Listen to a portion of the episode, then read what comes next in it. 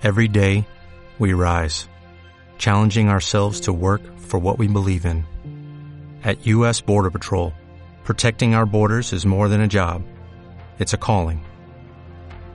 Agents answer the call, working together to keep our country and communities safe. If you're ready for a new mission, join U.S. Border Patrol and go beyond.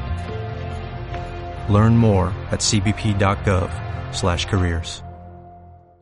Bienvenidos a esta entrevista del día de hoy. Es un placer para mí invitar a Cristian Kunze a esta plataforma. Él es un amigo muy especial, es eh, un experto en muchísimos temas que tienen que ver con marketing, con gestión, con auditoría, neuroventas, en lo cual vamos a hacer un poco de énfasis en la entrevista de hoy. Eh, Cristian es odontólogo también como nosotros y especialmente está muy enfocado en trabajar por el crecimiento de estos temas en la comunidad odontológica. Él es socio fundador de Solagesa, la Sociedad Latinoamericana de Gestión en Salud, a la cual fui invitada también a ser parte. Y Cristian en realidad es un miembro que aporta mucho, no solamente en Solagesa, sino en la comunidad odontológica. Mejor que yo, él que se presente y nos cuente un poco exactamente quién es Cristian Kulzer, cómo es un día en su vida y de qué se trata todo su trabajo. Hola Erika, buen día aquí, ¿cómo va? Bueno, un saludo a todos los colegas de Latinoamérica. La verdad que la presentación fue correcta, ¿no? Mi aporte a la comunidad hoy es cada vez mayor. Yo creo que a medida que pasan los años uno naturalmente va adquiriendo más experiencia y también más ganas de transmitirla. Yo me recibí de odontólogo en la Universidad de Buenos Aires hace 30 años y de los 30 años 15 años estuve dirigiendo con otros socios un emprendimiento muy grande odontológico aquí en Buenos Aires, creo que uno de los más grandes, pero estuve 15 años dirigiéndolo sin ningún tipo de preparación en el tema de los negocios y las empresas, simplemente por intuición, simplemente porque seguía a mis socios, pero de alguna manera creía que con ser odontólogo alcanzaba. Desde hace 15 años que hice mi primera maestría en administración, no paré y no paro de capacitarme porque sin duda la sociedad va cambiando y el cliente va cambiando, el paciente va cambiando y yo veo que muchos colegas no cambian y se quedan, digamos, en la misma posición, ¿no? Eh, entonces, los últimos años, como te dije, me dediqué mucho más a lo que es la parte de neurociencias, porque el objetivo para mí era más que nada saber qué piensa, qué siente el paciente y por sobre todo las cosas, cómo toma una decisión, por qué elige a un profesional, a una clínica o no, o por qué acepta o no un presupuesto. Entonces, eso sumado a técnicas de comunicación, ¿no es cierto? Y otras formas de llegar a una relación, a un vínculo fuerte, es en lo que quizás me sienta más preparado y es lo que estoy transmitiendo un poco en mis cursos y en mis charlas, ¿no? Y por otro lado, bueno, al manejar emprendimientos grandes, tuve la posibilidad de tener mucho ejercicio en lo que es la gestión ¿no? La dirección de una clínica. Así que bueno, un poco por ahí está la... Pues Cristian, es wow, un bagaje, 30 años, mucho, y 15 además dedicado a toda esta parte de la gestión y la administración, que quienes hemos entrado en este campo básicamente es por pasión y porque termina uno enamorándose de la magia que esto produce en realidad y, es cuando uno descubre la importancia que esto tiene y la manera como transforma el manejo de un negocio salud, entonces uno dice, no, tengo que aprender más.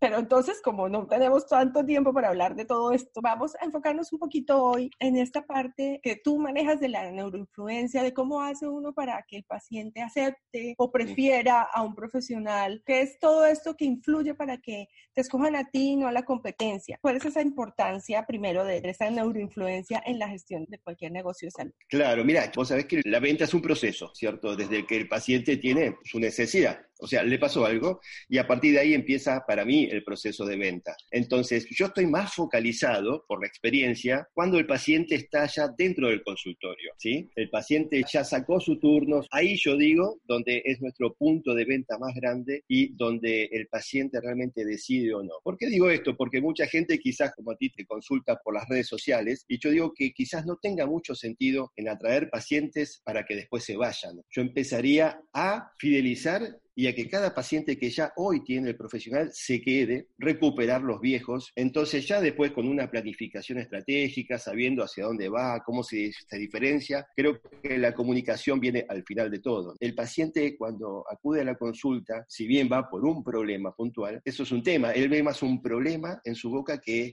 una enfermedad, ¿no? El odontólogo ve una enfermedad y no lo ve como un problema. Entonces, en la comunicación con el paciente hay muchas cuestiones que tienen que estar con la sintonía, con la frecuencia, ¿no? Con esa misma vibración que básicamente eh, se construye con la relación y la comunicación para que finalmente el paciente sienta una confianza y una seguridad tal de que su dinero pase de sus manos a la mano del, profesional. Pero eh, quizás lo que veo yo que el profesional siempre trata de construir su relato, su presentación hablando más de cosas técnicas, demostrando qué es lo que sabe, cuál es la tecnología que adquirió, que compró, y el paciente busca una relación. El paciente busca primero a la persona, luego al profesional, quizás luego al consultorio, a la estructura, y por último, creo yo, la ortodoncia o el implante, ¿no? Y no tanto el producto, lo que compra, sino que es el para qué, ¿no? Y eso también es algo que el profesional a veces no presta atención, habla más del qué y del por qué, se tiene que hacer las cosas y no tanto el para qué, ¿no? El beneficio, qué es lo que gana. Entonces, hay una sumatoria de, tips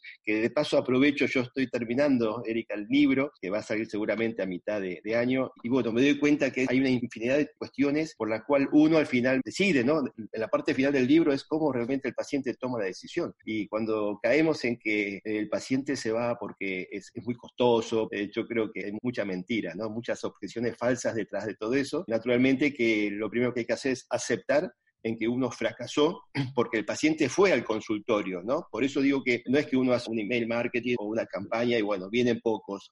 Eh, acá yo digo que el paciente ya sacó el turno y está sentado en el sillón y digo que no se puede ir, ¿no? Que depende casi 100% del profesional. Sí, qué doloroso es haber hecho uno todo un esfuerzo de marketing para atraer a las personas, haber competido y que lo hayan elegido, porque si el paciente está ahí sentado fue porque ya te eligió de alguna manera. Exacto. Y tú no puedas cerrar una venta porque no puedes concretarlo porque no conoces el método, porque te falta efectivamente una comunicación adecuada. Yo realmente creo que los procesos de marketing y ventas, si bien se combinan, son en distintos tiempos. Que la venta ocurre a partir que el paciente te conoce, tú estás vendiéndote, pero ya el cierre de la venta es desde el momento que llega al consultorio que ya tú puedes interactuar con él. Eh, cuéntanos un poquito antes de que sigamos del nombre del libro para que las personas que estén aquí estén pendientes y puedan comprártelo una vez salga. Claro, por favor, eso va a ser una herramienta buenísima. El libro se va a llamar Ganar Más, no solamente desde el punto de vista económico, es más simbólico ese ganar más, sino ganar más pacientes, más amigos, una autoestima más grande. Yo creo que uno gana cuando tiene un paciente sentado en el sillón y le puede hacer las cosas que estudió. No hay nada más frustrante que tener el sillón vacío, la hora del sillón ahí muerta. El ganar más significa que hay 10 pacientes citados se queden los 10 y a partir de ahí que el profesional disfrute de la profesión, de lo que estudió, que viva dignamente. El subtítulo es cómo mejorar tu rentabilidad, porque una cosa va enganchada de la otra, a partir de la aceptación de los tratamientos odontológicos. Yo siempre digo en los cursos que el profesional no vive de los pacientes, sino que vive de lo que le hace a los pacientes, ¿no? Ahí hay un gran paradigma, ¿no? Porque uno cree que porque tiene muchos pacientes citados, al final del mes va a ganar mucho dinero, ¿no? Y en realidad eh, no pasa por ahí y no pasa solamente por resolver el problema puntual del paciente, sino de, hacer tratamientos integrales, trabajar en equipo y demás. En el libro se presenta también una especie de protocolo comercial. Yo creo que el proceso de venta en el consultorio eh, tiene que estar protocolizado, todo el equipo tiene que trabajar de la misma forma. Entonces yo divido la consulta en ocho etapas que para mí considero fundamentales y en donde en cada etapa el profesional puede agregar herramientas dependiendo del tipo de paciente. Yo acá quiero hacer una mención, Erika, también, hablando un poco de las neurociencias, ¿no? Y esta etapa de la charla que estamos teniendo, es que cada paciente es único, ¿sí? Eso está más que claro porque tiene un cerebro único. Y muchas veces el profesional ni el equipo lo ve así. O sea, tratan a todos de la misma manera, con el mismo discurso, con los mismos ejemplos, las mismas fotos, los mismos dibujos, le explican de la misma forma el tratamiento, sin importar si es hombre, mujer, chico, adulto. El gran desafío y el gran cambio del paradigma del profesional es, a mi modo de ver, modificar ciertos hábitos, entonces a partir de ahí construir. ¿Cómo lo conocemos? Y haciendo preguntas. Hay una fase donde el profesional tiene que conocer quién está sentado ahí antes de revisarle la boca, ¿no? Construir una relación. Yo les digo, ustedes cuando ¿Van a una reunión social? ¿Van a una fiesta? ¿Cómo son? Has mencionado ya muchos obstáculos que tenemos los profesionales de la salud al momento de relacionarnos en la venta. ¿Cómo podríamos, Cristian, irlos sorteando? Cuéntanos un poquito unas pautas básicas, generalidades que tú consideres que debe tener en cuenta un profesional de la salud para crear estas relaciones que a la postre le van a llevar a la venta? Digo, la primera etapa es la presentación, ¿no? Del momento en que el paciente entra en contacto con el profesional, esos primeros segundos. Acá, por lo menos en el país, a veces no se le dedica el tiempo adecuado a la consulta del paciente de primera vez, entonces no se lo considera importante, ¿no? Y yo creo que el paciente es el más importante ahí en ese momento, no es el profesional. Que eso también tiene que ver mucho con el sistema de salud. Acá la mitad de la población tiene algún tipo de cobertura, entonces acude al consultorio porque está en una cartilla, ¿no? Eso hace que en muchos consultorios y clínicas tengan ya muchos pacientes, no priorizan ese espacio de la consulta para conocer a la persona. Simplemente consideran que la consulta es escuchar el motivo de la visita, revisar la boca y armar un plan de tratamiento y a eso se le pone un precio. O sea, es algo como muy automático. Entonces, es esto de escuchar más al paciente y hablar menos, ¿no? De conocer, descubrir realmente cuál es el motivo, qué lo llevó, ¿no? A ir ahí, porque nosotros vemos bocas que quizás ya llevan años con problemas, con faltas de piezas, con caries. El paciente por algún motivo ese día sacó un turno. El odontólogo tiene que averiguar esa motivación, qué lo llevó. Y seguramente eso lo lleva a algo emocional, algo social, algo de relación, a un viaje, una fiesta, un trabajo. En base a eso y en base también al tiempo que va a invertir el paciente y al dinero, uno puede construir un plan de tratamiento adecuado a esas necesidades. Yo creo que se rompe mucho la comunicación cuando el profesional piensa más en sus necesidades que en las del paciente. Y no digo necesidades económicas, sino necesidades, lo que él ve en la boca del paciente y lo que planifica, seguramente lo ideal, muchas veces no concuerda con la necesidad que busca ese paciente en ese momento, entonces, o la solución a esa necesidad. Es importante ir construyendo paso a paso ese vínculo en donde la escucha es muy importante, estar en sintonía con el paciente, estar en frecuencia. Cuando uno presenta también el plan de tratamiento, tiene que utilizar un vocabulario que el paciente nos entienda. Cuando uno habla de presupuestos, yo creo que hay que hablar más de los valores y no tanto de los precios que los precios sirven solo para, para, comparar, en manejar las objeciones. Seguramente el profesional argumenta más desde su punto de vista por tal o cual cosa y no busca de vuelta esa empatía, solucionar o de resolver esa traba que lleva el paciente. ¿no? Pero es por desconocimiento, ¿no? por mala voluntad. Yo creo que al no tener una preparación en estos temas, el profesional desde que sale en la facultad se maneja por lo que va aprendiendo en el camino, de otros colegas, de sus propias experiencias, pero dijiste al principio, el consultorio, la clínica es un negocio y no alcanza solamente con un título de odontólogo, ¿no? Para mm. Mantener y salvarlo, sino que hace falta conocer de negocios, tener muchos pacientes y poder hacerles el tratamiento al paciente, ¿no? De eso vive una clínica. Entonces, es muy interesante el tema. Por un lado está la necesidad del profesional en capacitarse en todo lo que tiene que ver con el armado de su clínica. Si ya tiene la clínica, bueno, ¿dónde está parado hoy? Hacer una planificación a largo plazo, mediano plazo, empezar a juntar datos, indicadores que les digan dónde está parado y a partir de ahí empezar a diseñar un servicio bien bien enfocado en el paciente como para después poder comunicar esa diferenciación. Para que tengas una idea, acá el 90% de los profesionales no sabe cuánto gana, no manejan indicadores, ni siquiera tienen software en sus consultorios o clínicas. Entonces están muchas veces sumergidos en una realidad que no saben cómo salir, no es que no tengan ganas. Sin duda la salida es la preparación, el entrenamiento y, si no, un asesoramiento profesional, ¿no? Consultores y asesores. Lo mismo que lo que es la parte de redes sociales, en general ellos mismos hacen sus publicaciones. Hay una sumatoria de factores que hace que muchas veces la profesión no esté valorizada, ¿no? Sí, total. Quizás por ahorrarse un dinero en esa formación, no están viendo el dinero que les está costando no hacerlo, no formarse, no contratar. Lo que vale pretender uno hacer, y lo digo porque yo también ejercí por 20 años la ortodoncia y por muchos años hice muchas cosas improvisadas por mi intuición. Y bueno, como medio me funcionaban, yo creía que me las sabía todas. Quisiera que hiciéramos un girito y habláramos sobre la mentalidad del profesional de la salud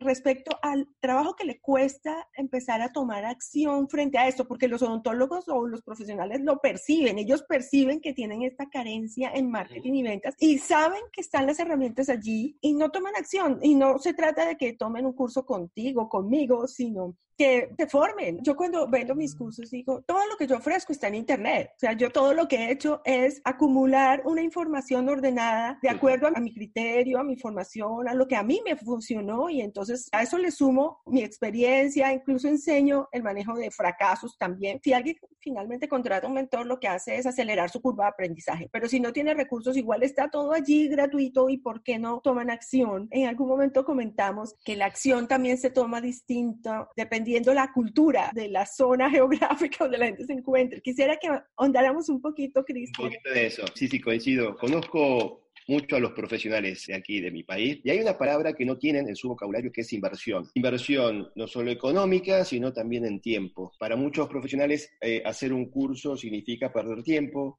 eh, o le sale mucha plata. Entonces ya hay un concepto muy distinto a Estados Unidos, donde estás vos ahora, en donde ellos ven la inversión como una oportunidad para generar algo, un cambio. No voy a hablar de la zona de confort, pero hay muchos profesionales que, por un lado, no les interesa, no quieren y como que así como están, están bien. Se quedan en esa, yo ya más no voy a aprender. Y está el grupo que quiere, pero no sabe por dónde, ¿no? Entonces se quedan en el problema en lugar de buscar la solución. Acá, por lo menos en el país, somos muy de tirar la pelota afuera, de ponernos en víctima o buscar culpables de nuestra propia situación, en lugar de... ¿no? Sí, bueno, yo creo que es muy latinoamericano eso. Entonces, yo creo que siempre la salida está en uno, no está en el afuera. Y sin duda, invertir, a veces uno no tiene el dinero, pero quizás conozca gente que le pueda dar una mano, pero para eso tiene que saber uno también cuánto piensa invertir y cómo lo piensa recuperar. Empezar a contar con información de gestión económica, ¿no? De, de su propio emprendimiento. A partir de ahí viene lo que hablamos antes también con el tema de los pacientes, que es una toma de decisión. ¿no? Eh, yo creo que muchos de los fracasos que viven hoy colegas tienen que ver por una falta de toma de decisión. Entran en una meseta y no pegan el timón para un lado para el otro. Ahí es donde yo estoy un poco queriéndolos despertar. No hay un techo para crecer en estos temas. Generalmente uno tiene que adaptar lo que estudia de otros rubros y traspasarlo a la parte. Pues mira el camino que tú has recorrido y el que he recorrido yo. Es que la única diferencia de hacerlo con alguien que ya como tú has recorrido, claro. si alguien toma una asesoría contigo, es que tú ya tienes un resumen de todo lo que aprendiste en sí, todos sí, estos sí. años. Pero igual todo el mundo puede tomarse el trabajo de recorrer el camino que hemos hecho y lo logra. O sea, va a llegar tarde o temprano, pero la inversión será distinta. Es que fíjate, Erika, a nivel odontológico, yo digo a veces cuánto más uno puede aprender, ¿no? Ya cuando tiene una especialidad un poquito más tecnológicamente, nuevos materiales, pero yo creo que llega un momento en que cuando uno tiene varios años en la profesión, ya tiene que empezar a incorporar otras herramientas, otros conocimientos. No sé si te encuentras con profesionales que te dicen, no, mira, es que no puedo tomar tu curso porque voy a hacer un curso de la nueva técnica ultra mega especializada en mm. X cosa y ese curso me cuesta mucho dinero, ¿no? No puedo invertir en las dos cosas. Pero resulta que luego esta súper nueva técnica, para poderla comercializar, no saben. Uh -huh. Y entonces tienen el conocimiento de algo muy sofisticado, pero no lo pueden vender porque el conocimiento básico en gestión, ventas, marketing y todo lo que tiene que ver con producir o transformar eso finalmente en prestación de un servicio y en dinero, que es en la gasolina de cualquier negocio, no pues. Sí. Yo no puedo entender muchas veces la lógica detrás de eso. Tú pudieras aprovechando todo tu conocimiento, darnos unos indicadores básicos, los mínimos que pueda necesitar cualquier clínica o consultorio para poder sí, ver digamos, si sí. funciona, no funciona, por dónde van, si se están claro. quebrando, si van a tener que cerrar. Yo lo, lo que generalmente digo cuando empiezo las charlas hablando de lo que mencionaste recién, Erika, ya para cerrar, es que el profesional se tiene que sacar el chip en mis clases de odontólogo. Se saca el chip, se pone uno vacío como para que incorpore las herramientas. Suele pensar así como vos decís porque piensa y decide como un odontólogo, ¿no? Eh, ni más ni menos, sin, sin desmerecer, porque yo también y vos también sos, sí, sos odontólogos, pero, pero hay decisiones que tienen que ver más con un enfoque empresarial y no como odontólogo. Entonces, ahí es donde veo la mezcolanza. Con respecto a los indicadores, yo creo que los que te voy a mencionar son los temas que el profesional habla todos los días. Pacientes nuevos, cuántos presupuestos, facturación. O sea, yo pregunto esto en los cursos, ¿cuántos pacientes nuevos tuvieron este mes, el mes pasado? No saben. No saben. De los presupuestos que pasan, ¿cuántos son aceptados? No saben. De los turnos de primera vez que el paciente quiere seguir, ¿cuántos vienen al segundo? Cuántos vienen al tercero. Es la cadena de producción de nuestra clínica. Ni hablar lo que gana. El profesional piensa que lo que factura es lo que gana y no tiene aquí por lo menos el conocimiento, los costos que hay detrás de una práctica. Y muchas prácticas que se realizan en este país son por debajo de sus costos, o sea, lo que uno cobra, al tener este tipo de cobertura. Entonces llega un momento que están trabajando con muchos pacientes y a fin de mes se dan cuenta que no ganaron nada. Entonces, sin duda, se necesitan tener estos mínimos indicadores de lo que uno gana la rentabilidad de lo que tiene el negocio, si trabaja con más colegas, cuál es la rentabilidad de cada uno, de qué manera motivar, de qué manera poder llegar a facturar más. Y con respecto al tránsito de los pacientes, ¿no? A esto de decir, bueno, tantos pacientes nuevos, tantos se quedaron, tantos se fueron con un presupuesto integral, esos son los mínimos. Después lo demás tiene que ver mucho con la producción, qué cantidad de ¿no? implantes se hicieron, qué cantidad de tratamientos nuevos de ortodoncia, o sea, tiene que ver con la producción que sirve para qué? Para comparar cómo va mes a mes, pero eh, yo creo que acá hay, hay, dos indicadores. Uno que tiene que ver con la parte económica fundamental para saber dónde está parado. Y segundo, en la actividad comercial, que sería el ingreso de pacientes y quienes se quedan, ¿no? Eso es simple, es muy fácil de hacer, aparte, no, no necesitan mucha información. Sí, total, pero pues eso a veces no es claro. Y a mí me sorprende mucho que la gente no sabe cuánto se quiere ganar. No definen un objetivo financiero para ir tras él, sino, no, pues yo me gano esto, este mes estuvo malo, bueno, y están viendo además que el mes está mal y no, no pasa nada, o sea, no toman acción. se basan mucho por la facturación solamente, ¿no? Y la facturación a veces puede ser un tratamiento muy importante, ¿no?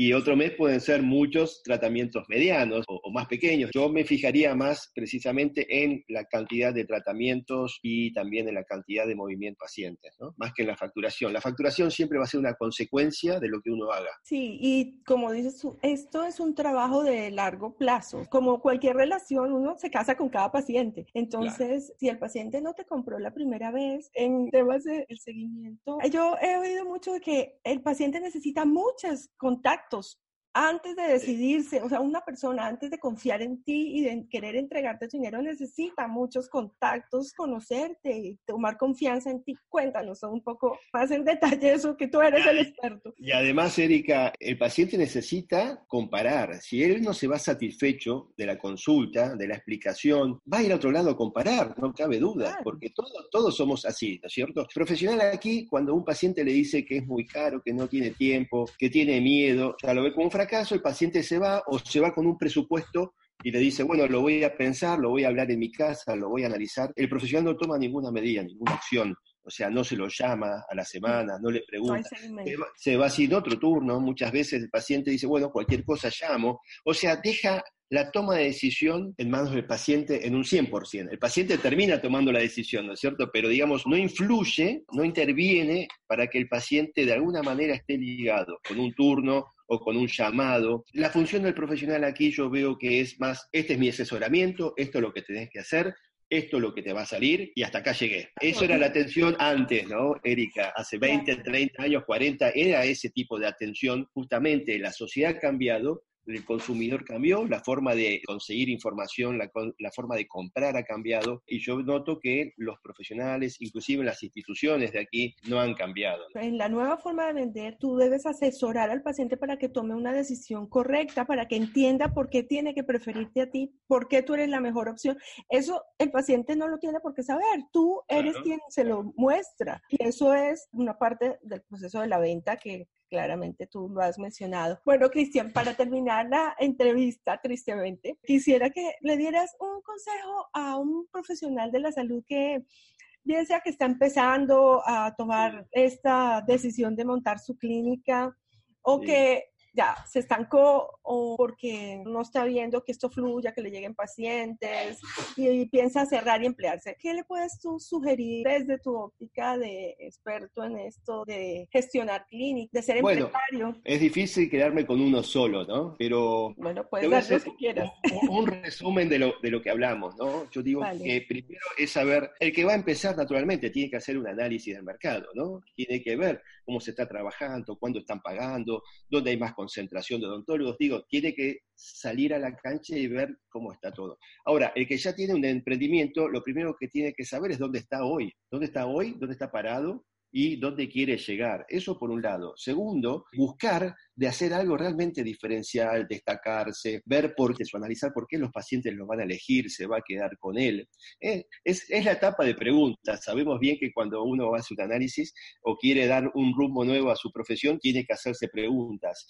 Eh, después lo que hablamos recién de los pacientes, ¿no? Tanto por un lado los pacientes nuevos, qué tipo de pacientes son los que van acorde a ese consultorio, qué tipo de segmento, ¿no? En nuestro un poco idioma, y dónde están, cómo buscarlos, cómo se comunican, conocer los hábitos de estas personas, pero haciendo a foco también en los pacientes que ya han pasado por ese consultorio. Yo les pregunto siempre, ¿dónde están todos esos miles? Porque acá son miles de pacientes, ¿no? Que han pasado por el consultorio. Y también acá hay como un cierto engaño, ¿no? Cuando hablamos del paciente de primera vez, el paciente nuevo, a no ser que tenga 10, 12 años, ¿no? Que puede ser nuevo, los demás ya han pasado por otros consultorios, ¿sí? Un paciente de 30 años, 40 años, 50 años, ya pasó, entonces no es nuevo, es nuevo para ese profesional en cuestión, pero ya conoce mucho de las cosas lindas y malas ¿no? que, ha vivido en, el consultorio. Yo me río porque a veces también digo en las clases, a ver, una persona de 60, 70 años, ¿sí? que es atendida por un profesional de, de 25,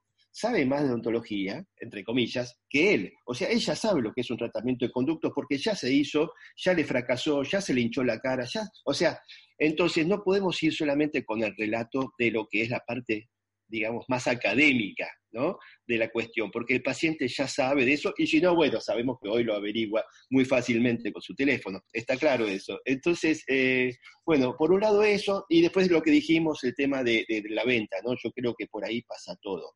Eh, el paciente tiene que, de alguna manera, atenderse integralmente. Aquí eh, hay mucha atención digamos, express, ¿no? Donde el paciente va por un tema puntual y después no vuelve más, ahí está faltando esa captación del paciente, ¿no? Y la comunicación es todo. Y después, bueno, todo lo que tiene que ver con las redes sociales. Hoy uno tiene que estar visible, pero también qué va a comunicar, eh, por qué el paciente se va a detener en su publicación, en su imagen. Eso tiene que estar todo muy analizado porque hay mucha ya saturación y contaminación. Entonces, en general terminan cayendo, bueno, con los precios bajos, ¿no? Y bueno, ese es el tipo de paciente muy infiel que, que no rinde y no le conviene a casi nadie. Pero yo creo que hay que hacer un análisis siempre de lo que uno quiere y, hacia dónde va, y para eso entrenarse, formarse y si no asesorarse, ¿no? Me parece que no alcanza con un título de odontólogo, ¿no? Antes de ser odontólogos son empresarios y tienen que aprender a manejar eso como un negocio, porque finalmente estudiamos para vivir de esta profesión y no tiene nada de malo con querer que sea rentable, pues es que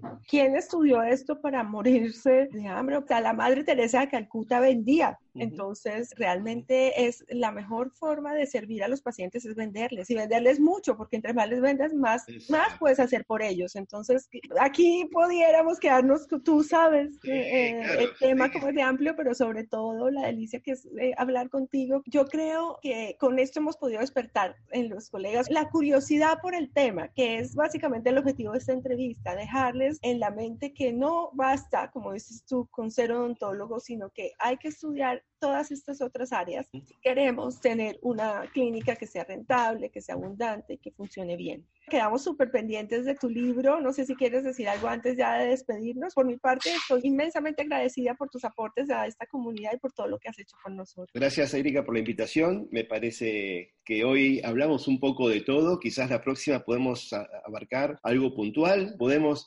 desmenuzar un poco todo el material, o sea, de que les quede más información también a los colegas. Yo creo que todas las herramientas que incorpore les va a servir no solo para crecer, sino para saber también cuáles fueron sus fracasos, ¿no? porque uno tiene que desaprender primero para aprender. Y en eso también en el profesional yo veo una resistencia en que como te decía, ¿no? Se queda con lo que sabe y esas son sus herramientas. Para eso tiene que desaprender, cambiar hábitos y es todo un desafío si uno quiere lograr resultados diferentes. ¿eh? Por ahora es algo que es introductorio un poco para que la gente se quede contigo. Antes de despedirte, quisiera que le digas a esta comunidad cómo pueden contactarte, cómo te siguen, para que puedan aprovechar todo ese conocimiento que tú tienes. Tengo una página web con mi nombre, cristiankulser.com.ar, y si no, en Facebook eh, aparezco como MKT en marketing, MKT Pulser, y después en Instagram como Chris Pulser. El apellido mío tiene que ver con una marca ¿no? de productos odontológicos, pero si, si buscan a través del apellido Ya Salvo en las redes sociales. Ah, Sería un placer estar en contacto y para cualquier duda y que alguna experiencia que quiera compartir. Eh, yo siempre digo también, creo que vos también, no tenemos soluciones mágicas, ¿no? Simplemente transmitimos conocimientos, experiencias propias y muchas de otros también colegas o de otros emprendedores. Cada uno tiene que ir armando y generando su propio camino. Total, fíjate que tú y yo, yo pienso que manejamos conceptos muy similares, pero yo hago una cosa totalmente distinta a lo que tú haces. Tú trabajas, valga la pena decirlo, eventos presenciales principalmente. ¿Tú estás en Buenos Aires? Sí, en Buenos Aires, el interior también de Buenos Aires y en Chile, ¿no? He ido varias veces ya. Sí, lo mío es básicamente todo virtual, todo por internet. Yo eventualmente doy una charla aquí y allá y bueno, algo, cosas locales aquí en Los Ángeles. Bueno, eh, ha sido un placer entonces tenerte, te mando un abrazo gigante, muchas gracias nuevamente y espero poderte tener con nuestra comunidad en otro momento, Cristian. Cuando quieras, Erika.